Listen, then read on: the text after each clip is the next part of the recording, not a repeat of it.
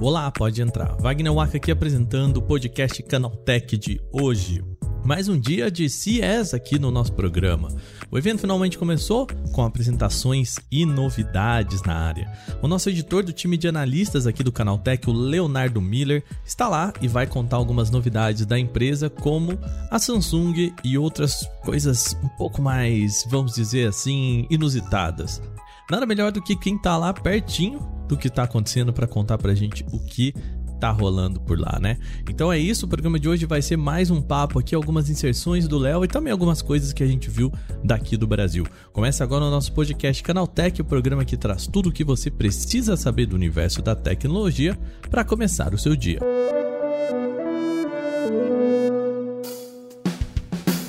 Olá, seja bem-vindo e bem-vinda ao podcast Canaltech, o programa diário que atualiza você das discussões mais relevantes do mundo da tecnologia. De terça a sábado, a partir das 7 horas da manhã, a gente tem os acontecimentos tecnológicos aprofundados aí no seu ouvido. E de domingos e feriados, a gente tem o nosso podcast de entretenimento, que é o Vale o Play. Como você pode ver hoje, a gente está falando sobre a CES, a gente tem um representante lá em Las Vegas, então a gente está sempre aqui trazendo as novidades para você. Por isso, só pedimos uma coisinha em troca. Vai aí, vai no Google Podcast, no Apple Podcast, no Spotify, enfim, no programa que você usa e deixa aquela avaliação positiva pra gente. De fato, isso ajuda bastante para que nós possamos crescer dentro dos aí dos agregadores de podcast das plataformas. Então, por favor, vai lá, considere fazer essa por nós, tá bom? É de graça, isso ajuda muito a gente aqui do nosso lado. Beleza? Sem mais então, vamos para o nosso tema de hoje.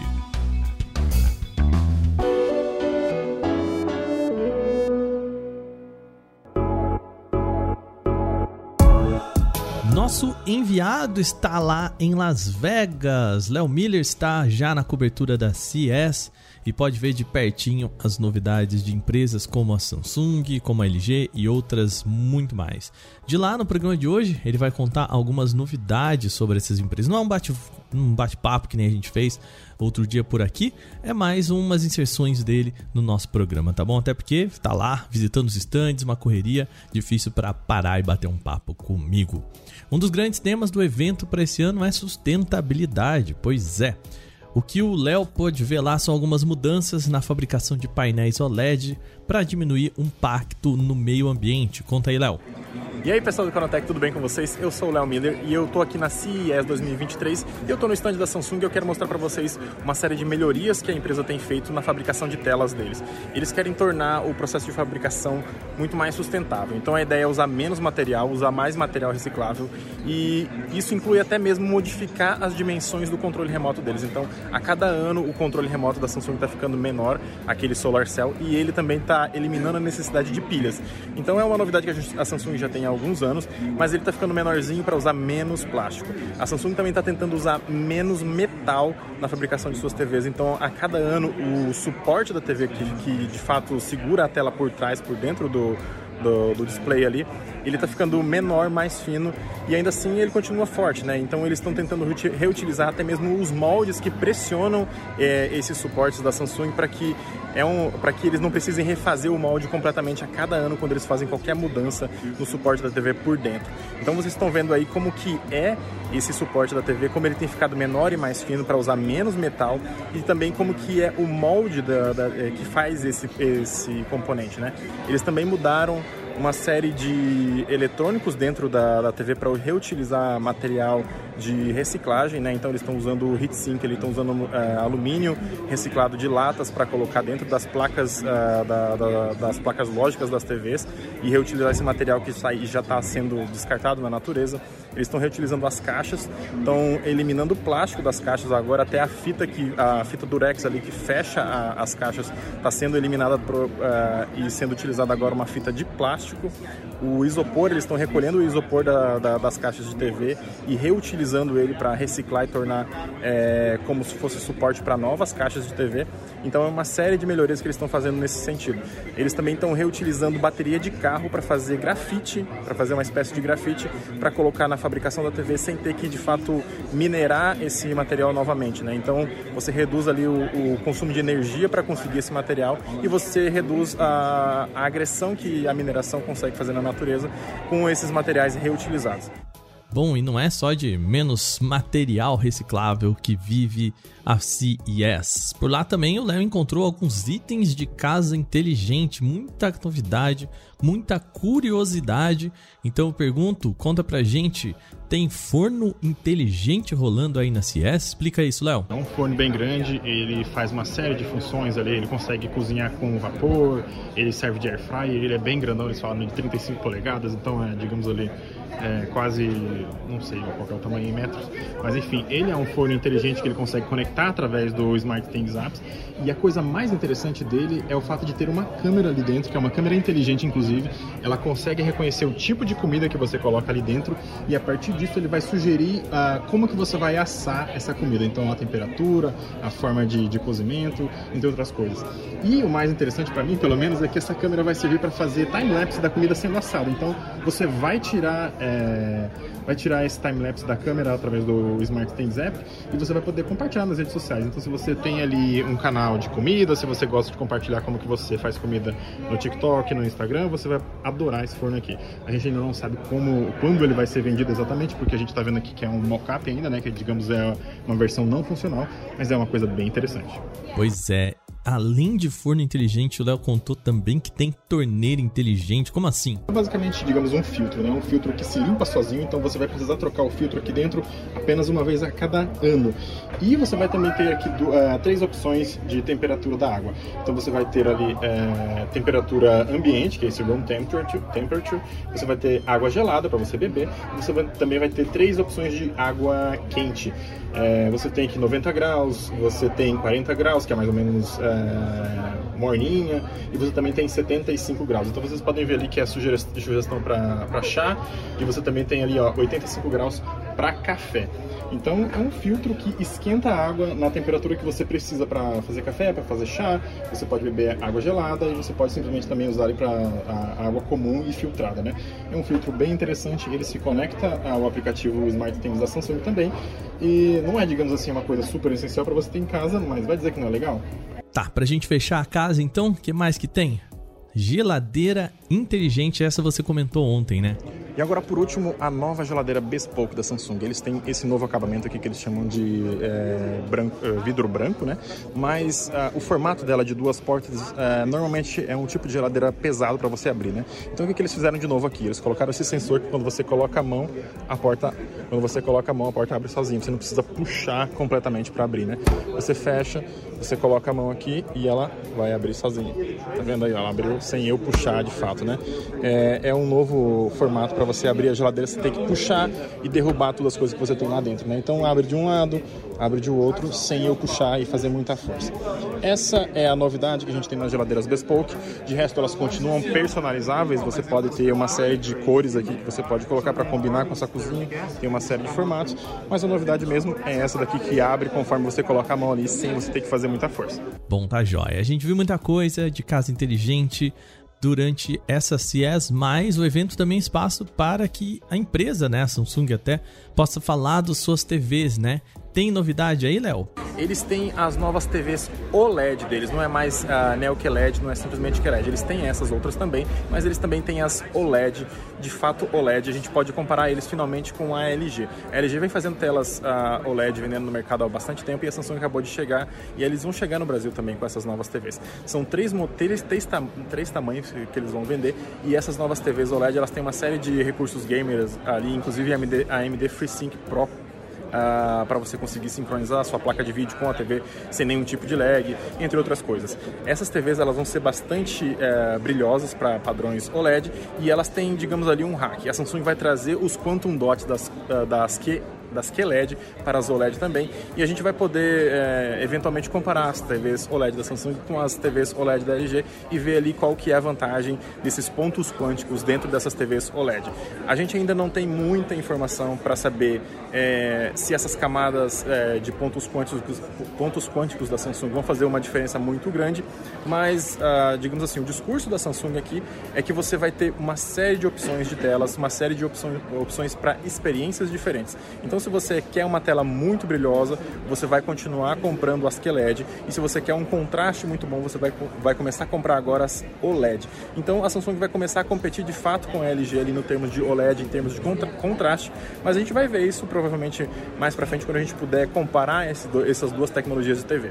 Mas agora a gente vai ter de fato uma briga boa, que a gente vai poder comparar OLED com OLED e a gente vai poder comparar outras, uh, outras tecnologias com outras tecnologias. Então, vamos ver as opções da Samsung daqui para frente. Bacana, muito obrigado, Léo. Continua aí na sua cobertura. Agora vamos para o momento item curioso da CES nesse ano. Vamos lá.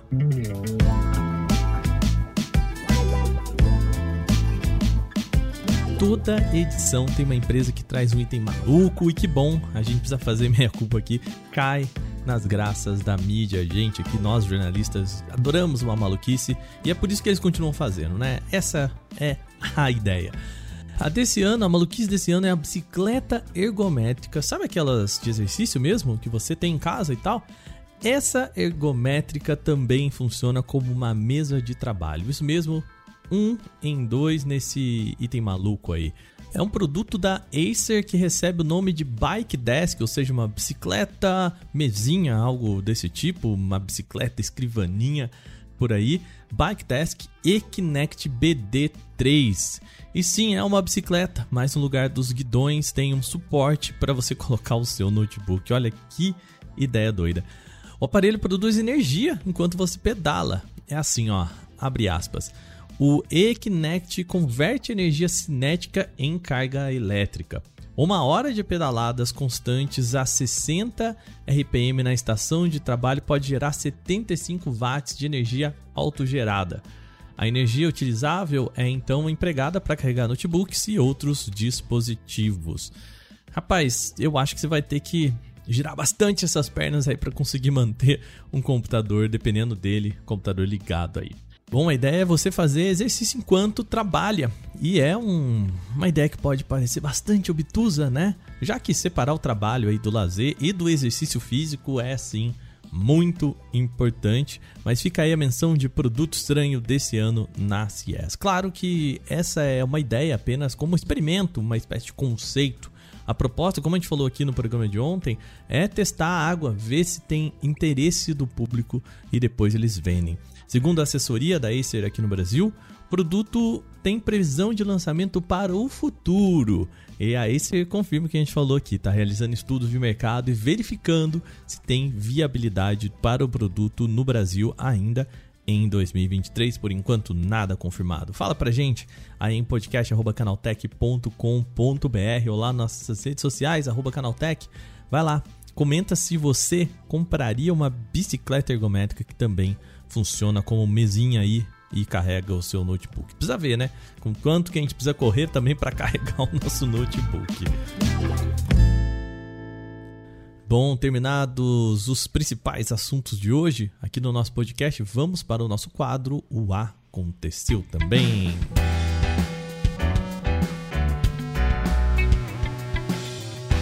Aconteceu também é o quadro em que a gente fala das notícias também relevantes, mas que não geram uma discussão maior. A tecnologia de carregamento MagSafe vai estar disponível para dispositivos com Android em breve. Durante a CES desse ano, o consórcio de carregamentos wireless, o WPC na sigla em inglês, deu detalhes de um novo padrão chamado QI2 e que vai se assemelhar à solução da Apple.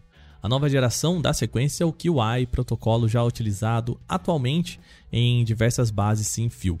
Só que para funcionar, o protocolo pede que os dispositivos estejam perfeitamente alinhados aos componentes de carregamento, algo que se torna especialmente problemático em bases maiores.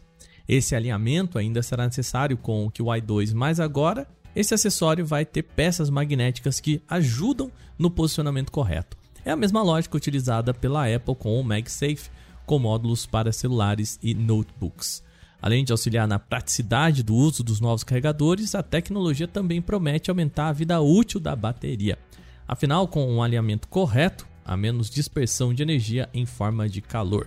O QI 2 também vai permitir que as companhias adicionem o carregamento sem fio a seus dispositivos que não trazem suporte para recargas por meio de superfícies lisas. Foi dito ainda que o QI 2 foi desenvolvido em conjunto com a própria Apple. Isso significa que o padrão deve ser compatível com o MagSafe de forma nativa. A Samsung já apresentou seu primeiro smartphone do ano com a chegada do Galaxy F04. Ele tem características bem básicas, inclui duas câmeras traseiras, cores vibrantes e preço, claro, competitivo. O F04 tem processador LP35 com 4 GB de memória RAM, com suporte a RAM Plus para mais 4 GB. Tem também 64 GB de espaço para armazenamento interno. Quanto ao conjunto fotográfico, a câmera frontal é de 5 megapixels, enquanto lá na parte de trás ele conta com uma principal de 13 megapixels e uma secundária de profundidade de campo de 2 megapixels. A bateria é de 5.000 mAh com suporte a carregamento rápido de 15 watts.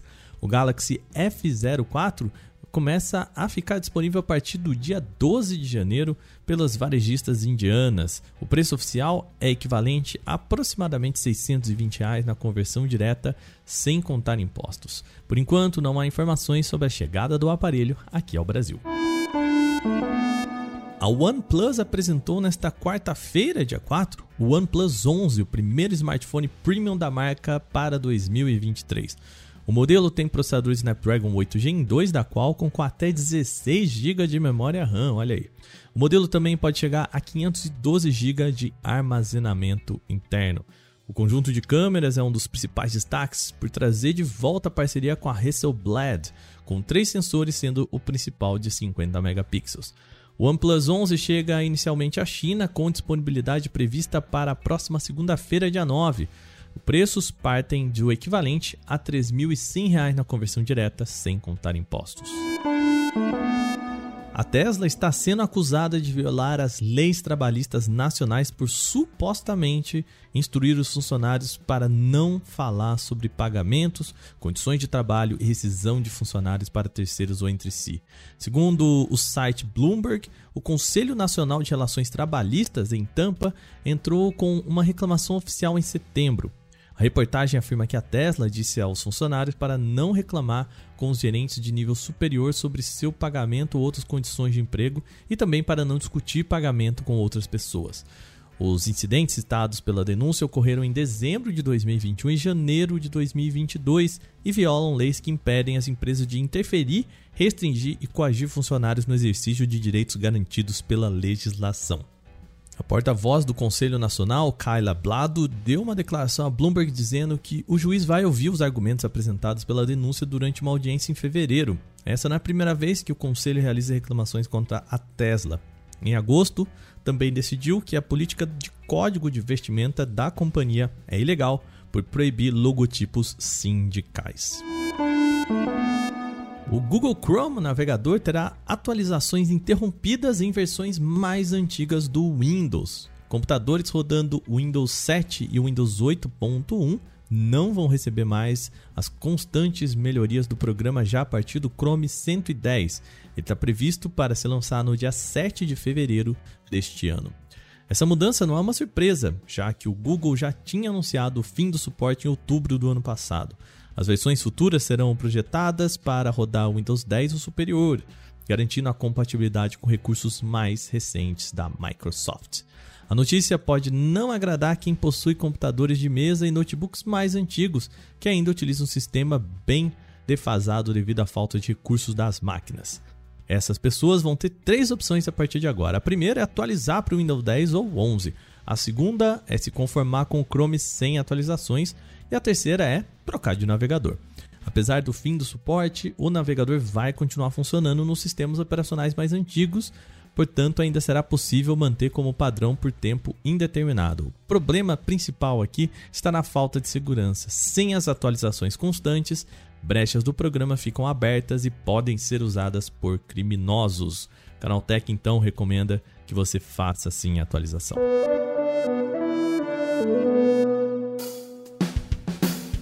Bom, e com essas notícias, o nosso podcast Canaltech de hoje vai chegando ao fim. Lembre-se de seguir a gente, deixar aquela avaliação em seu agregador de podcast se você utiliza um. Os dias da publicação do nosso programa são de terça a sábado, sempre com episódio novo logo de manhã, às 7 horas, para acompanhar o seu cafezinho. Esse episódio foi roteirizado e apresentado por mim, Wagner Waka, e o programa também contou com reportagens de Vinícius Mosquen, Gustavo de Eliminácio, Renan da Silva Dores, Giovanna Pinhatti e Alveni Lisboa. A trilha sonora é uma criação de Guilherme Zomer e a capa deste programa é feita por Eric Teixeira. A gente vai ficando por aqui. Amanhã tem mais no nosso podcast Canaltech. Até lá!